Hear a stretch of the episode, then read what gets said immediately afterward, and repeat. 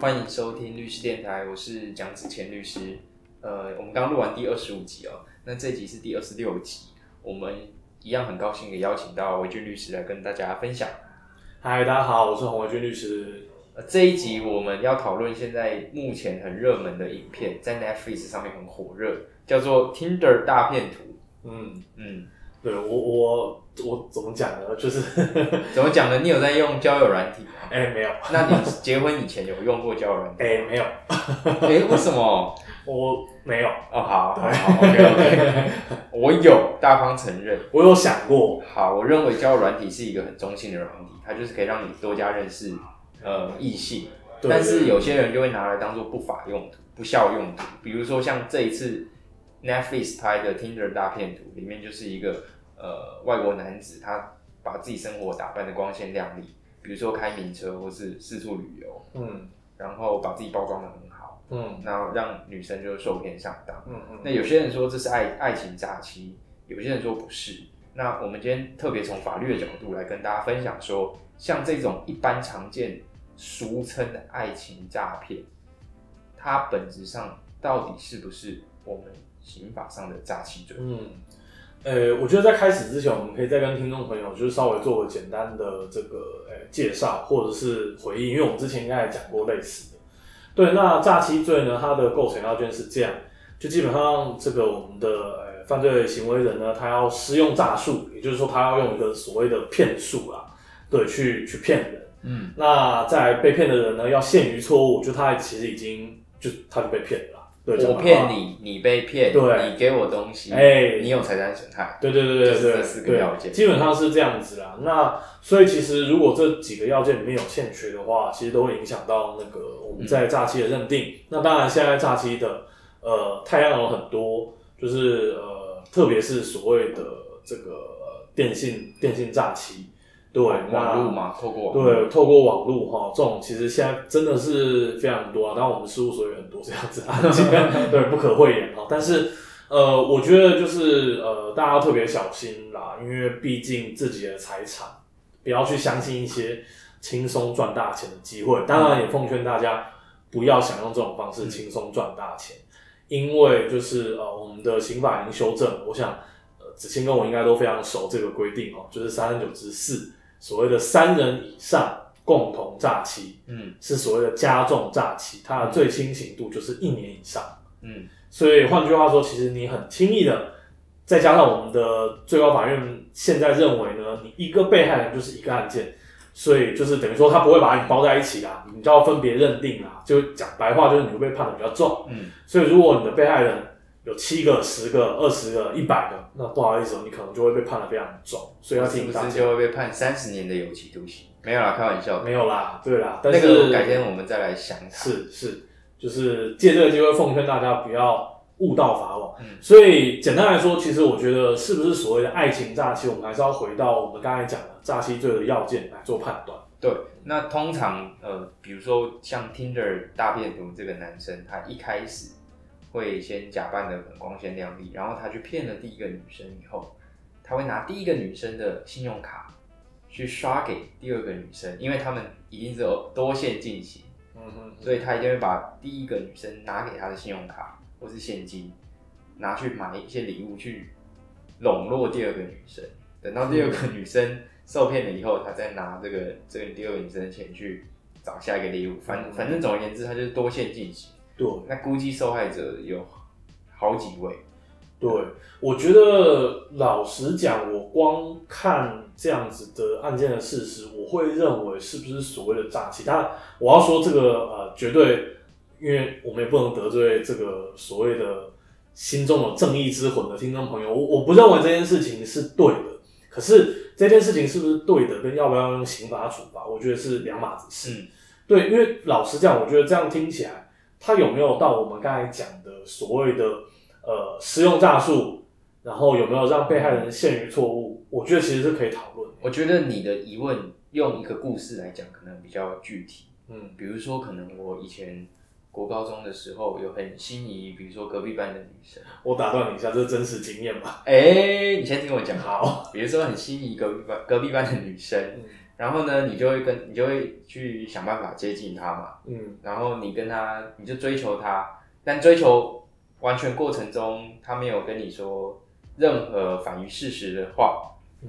那我追求不成的时候，我就暗自愤恨，我就痛骂一句：“爱情骗子，嗯。你欺骗我的感情。嗯，”维俊，我的疑问是，这个算是爱情诈欺吗？我觉得不算。怎么说？对，我觉得不算，因为老实讲，就是我看不到里面的诈术到底在哪里啊。嗯，对，当然如果对爱情，爱情，爱情有吗？爱情不算，我认为不算是财产犯罪。哦，我刚刚其实想要带一个点出来，就是说，你欺骗我的感情，不代表你骗了我的钱。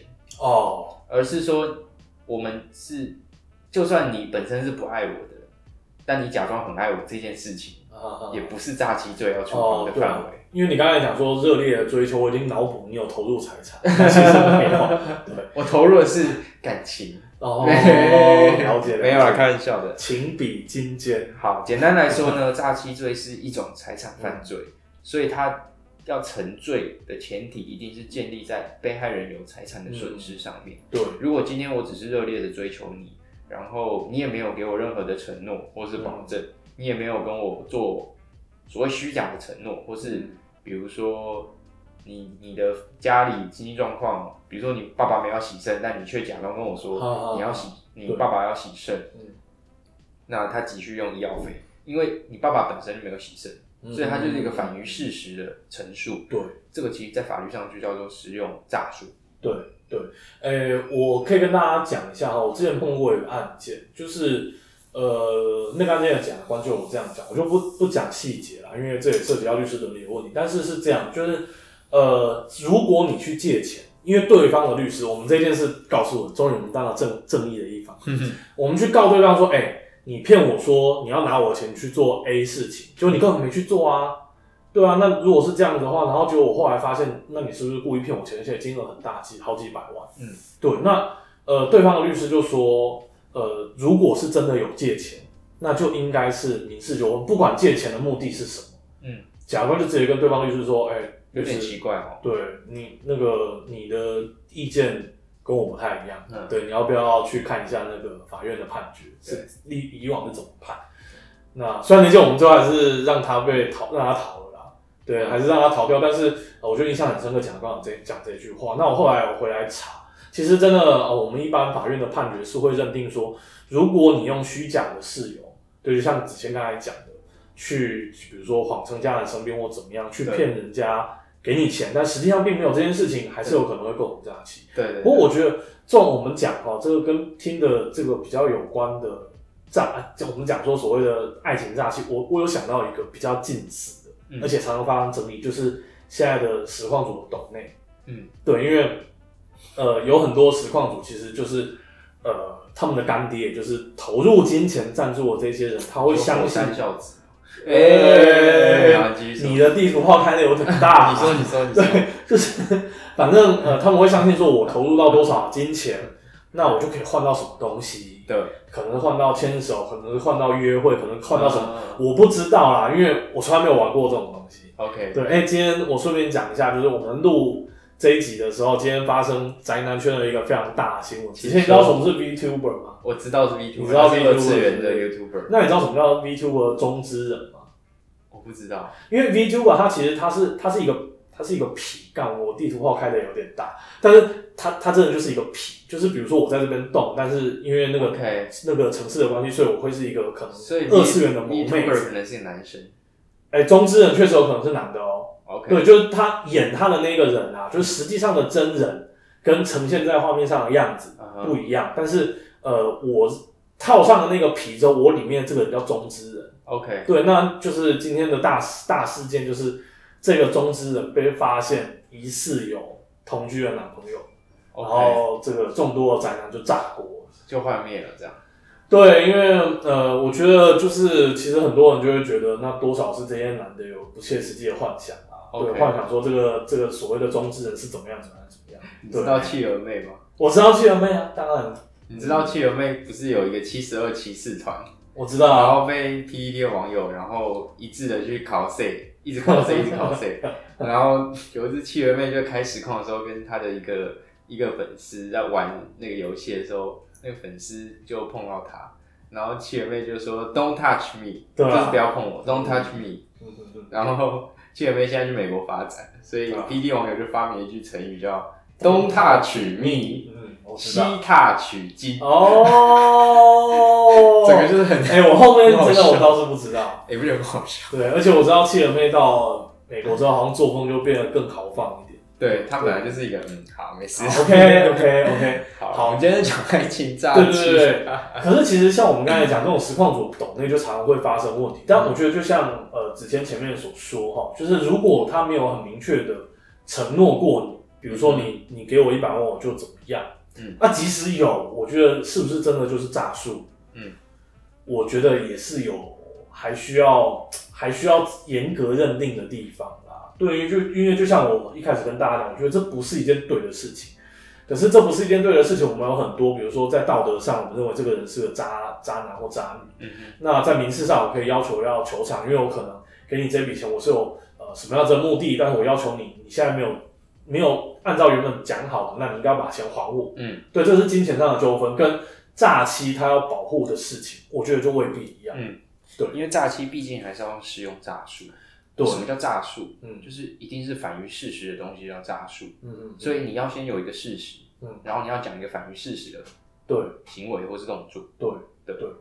呃，我这边可以分享给听众朋友一个比较实际的案例，是我亲身有碰到，虽然我不是那个案件的委任律师，但跟我的案件有关。嗯，那基本上就是他们的诈骗手法，就是他们会收集一堆正面的图片啊，对，就是存在电脑里面，嗯然后用这个正面的图片当做大头贴，然后去等于说诱骗被害人投入金钱。那在这边大家就会发现，跟我们刚才讲的有点呃不太一样的地方，因为不管是听的大片图也好，或者是我们刚才讲的实况组、企鹅妹之类的也好，他们都是本人。本人我去跟一个人就是发展感情关系，然后他因为这样给我钱，跟我伪装我我的身份，其实跟听的听的大片图有点类似，但是这个我们先不讨论。就是我完全伪装我身份，比如说我是个肥宅，那我用了一个正面的图片，然然后去跟一个别的男生聊天，然后骗他给我钱，这个完完全全就是比较合乎我们讲的诈欺的要件啊。嗯，对对对，因为很明显，它就是一反于事实的东西啊，你就是不是拿你自己的照片、嗯，让别人误信。对，这个就是所谓的诈术，然后他相信你真的有这个人，这个是陷于错误，然后他给你钱，这个是财产交付，那他发生了损害，所以这个当然就是呃比较合乎我们讲的诈欺罪的要件。但一般人比较不会因为，还是真的有人会因为对方是真妹，然后就给他。其实好像有，对我我刚刚讲那个案件，其实诈骗的金额好像也是上千万。哇哦，嗯，嗯，所以我觉得也借由这一集跟大家宣导说，呃，社会上骗子很多。哎、我认真啊！就我出社会以后，我发现很多人都是虚的，哇，虚的可以，不就是怎么样？你在笑我是觉得我们讲这个话对吗？啊？就是诶、我们好像就是呃很多当事人都是什么都虚的，不是啦，也不就是啊哦，你都说我们当是人都是坏蛋啊，坏蛋才要律师啊，好人没有钱请律师啊。呃，也不一定啦，对，只是我我个人会认为说有你有钱，呃，你有麻烦，然后你需要找律师，然后你有钱，你又不给，你又不太想给钱的那种人，我会把它归类成坏人。好，反正就是呢，大家如果要上网络交友，当然 OK，但是一定要注意那些呃看起来外表光鲜亮丽的人，嗯，那很会花术的人，就不要被轻易被灌迷汤，而且有时候女生被骗反而更惨，对男生就被骗财而已，女生还被骗色。等一下，哎、我有异议，请说。对我想到三个字，被骗色？没有想到三个字，你想你现在猜得到我脑中想的哪三个字地图炮？不是啦，仙人跳，仙人跳，OK。仙人跳算不算一种诈欺啊？仙人跳算不算一种诈欺？仙人跳应该算是恐吓取财，对。对它比较不像是诈欺。对，我觉得他跟诈欺的那个就不呃，太仙人跳就是比如说，呃，我我认识的一个妹妹，那、嗯那个妹妹带我去开房间，对，那开房间开到一半，突然有人冲进来，嗯那这个时候冲进来的人如果说，哎、你有老婆的人，你怎么还这样子？嗯你如果不跟我签这个本票，我就去跟老婆讲，这个叫恐吓取财。嗯，如果进来的人跟你说，哎、这个女生未成年，可事实上她成年，那我认为这是诈欺。哦，我的我的想法是这样啊，因为之前之前、嗯好，之前律师就有发生一件事情，叫王启任律师，有一个叫王启任律师，鸡排妹的御用律师。嗯，鸡排妹的御用律师他做了什么事？他跟诈骗集团合作，就是像我刚刚说，有些人跳那个很有钱的人，嗯，对，大家可以去找那个新闻啊，就不知不赘述。反正呢，他就是跟诈骗集团配合，诈骗集团冲进来的时候，逼那个男生签本票，因为他跟那个男生说，跟他上床的女生是未成年的。嗯，那很多因为也没有看身份证了，大家吓吓到，然后赶快签，嗯因为也怕被老婆知道什么的。对，那这时候王王启任律师就介入，他就担当律师，担任律师，然后去类似促成和解促。成和解。嗯那王启任律师事后再跟诈骗集团分成。我觉得，抱歉啊，我在这边讲，我觉得这是可受公平之事啊，而且我是为适当的评论，我觉得这个就是律师界的败类。对，抱歉，而且我发现他好像是我同校的，不知道学学弟还是正大的，对唉，真的是，所以我我恨铁不成钢，律师界之耻。他是你的学弟吗？他好像是我学，我忘记学长还是学弟了。嗯，对，我知道他他做的很大了，但是我觉得这个钱真的是不义之财。对啊，不义之财，我真的真的不需要这样子。我个人我也跟同事讲，我觉得这种真的是最可恶。你利用别人感情上的弱点，真的是最可恶的一件事情。对，当然，呃，我还是要强调，就是如果啦，如果就像你是本人，本人跟就你真人跟真人之间发生发发展感情关系，然后你们之间有金钱纠纷，我觉得未必是诈欺。可是你如果是利用人性的弱点，像比如说你用了一个正面的图片，真的是孰可忍孰不可忍，对不对？然后或者是用像我们刚才讲的仙人跳的方式，对，对，我觉得这个真的是最可恶。嗯，好，我觉得听了大片图，希望大家可以赶快去看，那嗯，可以跟得上我们这一期的讨论进度，我们也是有在跟风的。对对对，当然当然，OK，好，那谢谢维俊这一集跟大家分享有关爱情诈骗这件事情。嗯嗯，那律师电台我们就下礼拜见。，OK，大家下礼拜见，拜拜。好，拜拜。